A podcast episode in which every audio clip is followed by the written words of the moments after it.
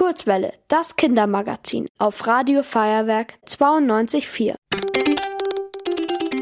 Die Kurzwelle Kindernachrichten mit Matthias. Heute mit folgenden Themen. Schwere Überschwemmungen in der Türkei.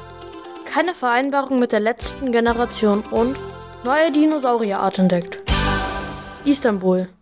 Im Südosten der Türkei gibt es heftige Überschwemmungen. Sie sind die Folge von starken Regenfällen. Es gibt mehrere Tote und Vermisste.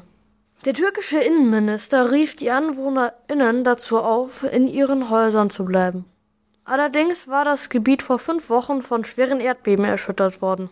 Daher sind viele Menschen in Notunterkünften wie Zelten untergebracht. ExpertInnen rechnen in den kommenden Tagen mit weiteren heftigen Regenfällen in der Region. München. Münchens Oberbürgermeister will keine Vereinbarung mit der letzten Generation eingehen. In anderen Städten verzichten die KlimaaktivistInnen auf Protestaktionen.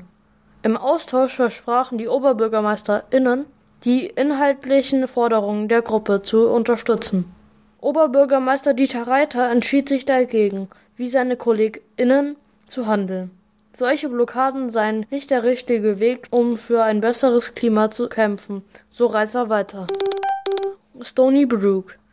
Forschende haben den Dinosaurier mit dem längsten Hals entdeckt. Der Mamenchisaurus Sinocanadorum lebte vor mehr als 160 Millionen Jahren.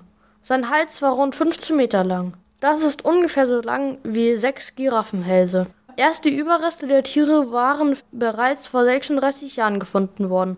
Erst jetzt konnte ein Team aus Forschenden der Stony Brook University in New York den Körperbau der Dinosaurier nachvollziehen.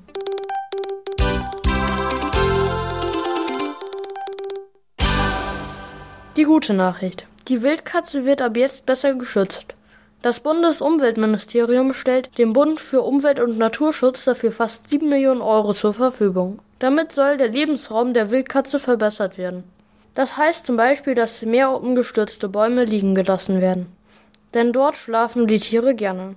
Diese Maßnahmen helfen auch anderen seltenen Tierarten, die im Wald leben. Das Wetter. Die nächsten Tage werden frühlingshaft bei bis zu 17 Grad. Am Sonntag und Montag kann es ab und zu regnen. Ab Dienstag wird es aber wieder sonnig. Ihr wollt auch ins Radio?